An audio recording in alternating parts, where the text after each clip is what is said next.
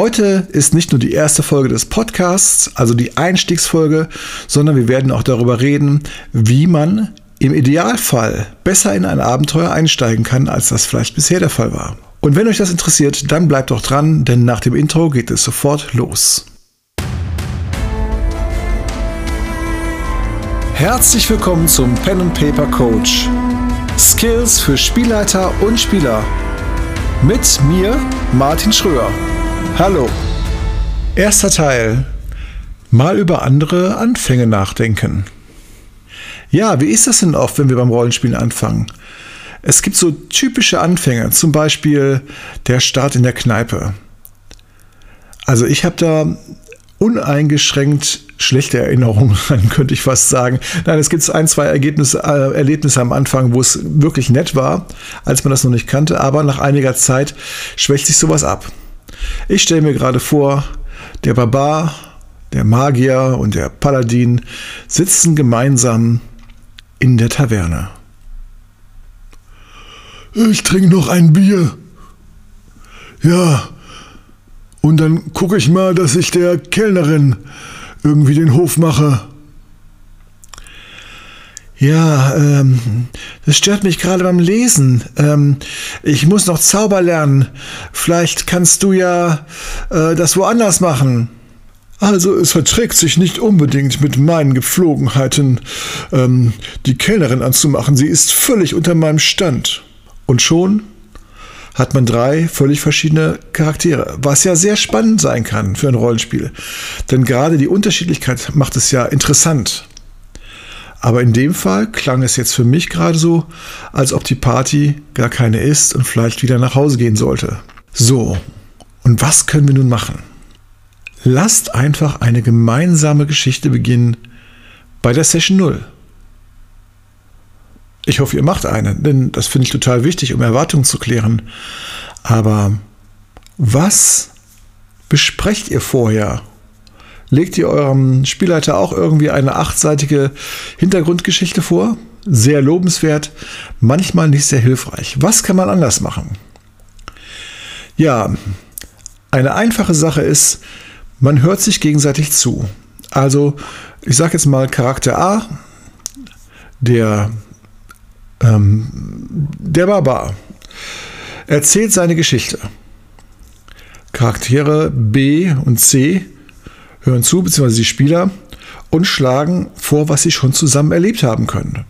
Also Charakter A entscheidet darauf hin, ob es passt oder ob es nicht passt, macht gegebenenfalls Vorschläge, um es passend zu machen. Also man diskutiert darüber, was passen könnte, wie die Charaktere zusammenkommen könnte. Es wird so lange gesprochen, bis alle Beteiligten es gut finden, wie eine Sache gelöst ist. Dann ist der nächste Charakter dran. Der Spielleiter kann dann die Aktion mit Fragen begleiten, die nochmal vertiefend wirken. So, wie sieht das in der Praxis aus? Also Charakter B erzählt, mein Paladin war früher Söldner und hat ähm, einige schlimme Dinge in dieser Zeit erlebt. Irgendwann hat er jemand getroffen, der seine Perspektive verändert hat und ihn auf den richtigen, auf den heiligen Weg gebracht hat. Also ein wichtiges Ereignis in der Geschichte des Paladins. Spieler 1 fragt daraufhin, könnte das mein Charakter gewesen sein? Spieler 2, nein, ähm, irgendwie, du bist zu jung. Ich bin ja schon, also mein Charakter ist ja schon 40 und du bist gerade mal erst, ähm, nee, irgendwie passt das nicht. Ähm, vielleicht mein Vater? Spieler 2 wieder. Gute Idee. Ähm, dann müsste er aber aus Baldur's Gate kommen. Spieler 1, das könnte passen. So, jetzt könnte der Spielleiter fragen, wie könnte die Begegnung zwischen Charakter 2 und dem Vater von Charakter 1 ausgesehen haben? Ihr versteht sicher schon, worauf ich hinaus will. Die Forgotten Realms sind zum Teil sehr ausführlich beschrieben. Trotzdem könnt ihr innerhalb dieser Welt einen eigenen Teil erschaffen, mit Geschichten, die nur eure sind. Auch die Wünsche des Spielleiters können übrigens auf diese Art mit, ähm, mit dem vernetzt werden, was die Charaktere sich überlegt haben. Also zusammengefasst einmal die Vorteile. Erstens, wir erschaffen diesen Teil der Welt gemeinsam. Zweitens, Die Zusammenführung der Charaktere ist nicht mehr nötig. Die sind einfach schon zusammen und ziehen vielleicht schon eine Weile durch die Gegend oder kennen sich schon aus irgendwas, haben einen gemeinsamen Hintergrund. Drittens, es gibt mehr Verknüpfungen, wo Rollenspiel anknüpfen kann. Zum Beispiel dieser Charakter 2 ist sehr beschützend gegenüber Charakter 1, da er irgendwas gut machen will, irgendwas zurückgeben will. Daraus könnte zum Beispiel so ein Abnabelungsprozess entstehen, weil Charakter 1 ist ja relativ jung und er möchte vielleicht nicht beschützt werden, und sondern möchte jetzt eigene Erfahrungen machen. Das ist ihm wichtig. Das heißt, es könnte schon eine Spannung zwischen den beiden geben, die aber gutartig ist und viele Möglichkeiten gibt, zusammenzukommen. Außerdem ist ein Vorteil Nummer vier, dass die Hintergründe der Spieler viel präsenter sind, da man sie ja zusammen entwickelt hat. Fünftens, die Ziele der Spieler oder der Charaktere sind miteinander verbunden zum Teil. Das erhöht den Zusammenhalt in der Party. Also die haben schon eine gemeinsame Vergangenheit und die werden sie nicht einfach wegschmeißen. Zweiter Teil. Charaktererschaffung und worauf man achten kann.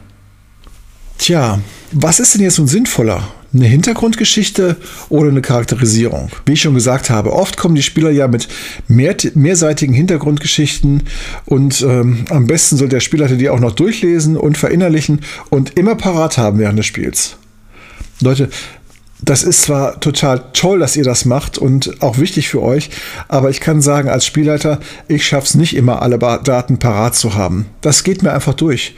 Das kriege ich nicht hin weil ich konzentriere mich auf euch, ich konzentriere mich auf die Geschichte, die stattfinden soll. Das sind viele Punkte und dann ist es gut, mal daran erinnert zu werden.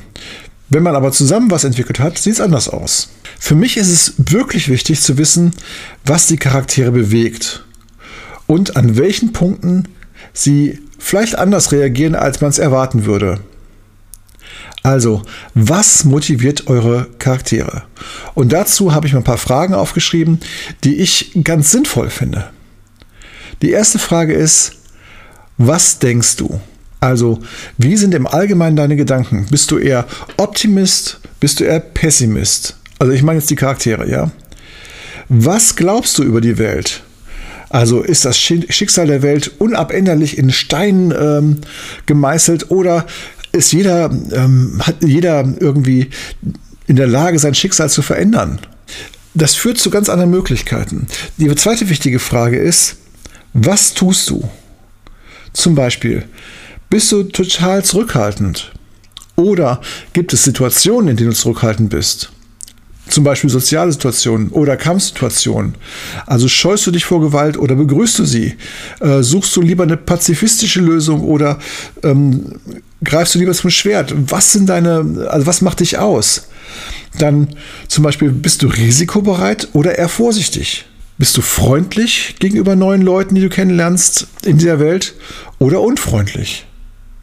Bist du äh, Muffel, sozialer oder bist du so wie ein Bade sein sollte, oder wie man sich ihn vorstellt, stereotypisch, jemand, so ein Strahlemann, der jeden mit einem Lächeln begrüßt und von jedem annimmt erstmal, dass er ähm, was Gutes in sich hat und ähm, ja, wichtig ist für die Gesellschaft. Was ist wichtig?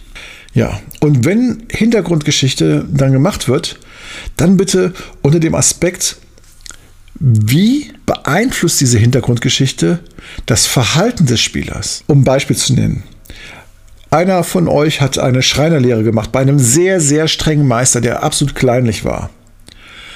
Es gibt zwei Möglichkeiten, wie sich daraus hin der Charakter entwickeln kann. Es gibt wahrscheinlich auch noch viel mehr, aber zwei möchte ich Ihnen nennen.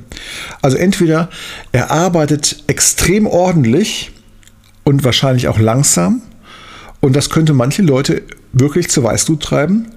Oder genau das Gegenteil. Um sich von seinem Meister abzunabeln, macht er Sachen einfach so husch husch. Wichtig ist mir zu sagen, auf verschiedene Menschen wirken die gleichen Ereignisse manchmal völlig unterschiedlich, wie gerade gesehen beim Schreiner. Also für mich nochmal zum Abschluss. Wichtig ist, das Schreiben der Hintergrundgeschichte ist nur dann wichtig, wenn daraus Handlungsvorlagen für den Charakter entstehen. Stellt euch mal einen Schauspieler vor, der nur eine Backstory hat. Wie beeinflusst sein sein Verhalten?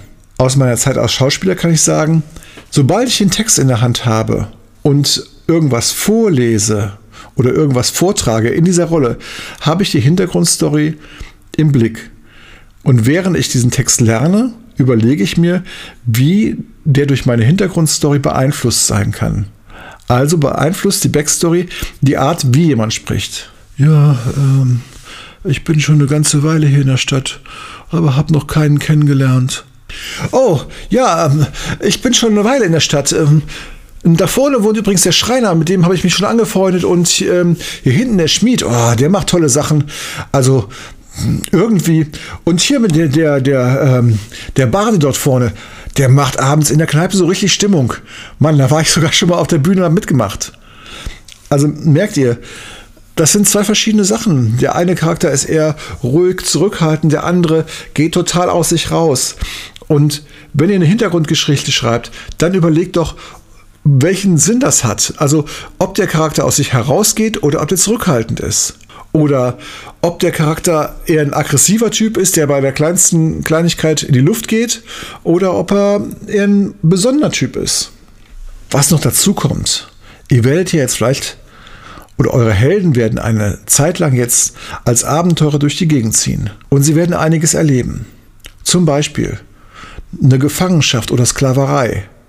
Sie sind im Kampf vielleicht fast gestorben oder aus hoher Höhe runtergestürzt. Wie hat sich das auf eure Charaktere ausgewirkt? Beispiel Gefangenschaft und Sklaverei. Plötzlich ist dem Charakter total wichtig, frei zu sein. Oder er entwickelt eine Klaustrophobie ähm, oder hat Angst vor Ketten oder was weiß ich im Kampf fast gestorben. Er ist inzwischen entweder ganz vorsichtig geworden oder er hält sich fast schon für unsterblich, weil er ist ja noch dem Tod von der Schippe gesprungen und ähm, hat es ja noch geschafft, davon zu kommen. Und das wird immer wieder passieren. Ein Sturz aus hoher Höhe ja, kann dazu führen, dass ein Charakter zum Beispiel ähm, Angst vor Höhe entwickelt. Oh, ich bin da runtergefallen, hab mir fast das Bein gebrochen oder hab mir das Bein gebrochen und ähm, ja, also äh, ich möchte jetzt nicht auf diesen Berg. Ihr merkt vielleicht, dass diese ganzen Fragen, die sich für einen Charakter stellen, immer weitere Verzweigungen ergeben. Und dass sich für den Charakter ganz viel an Möglichkeiten ergibt.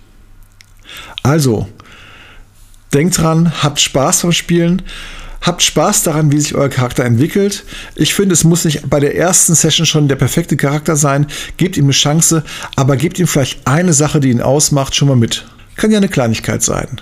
Hallo, ich bin Hieronymo Leonard Friedrich Wilhelm von Flexhorn der Dritte.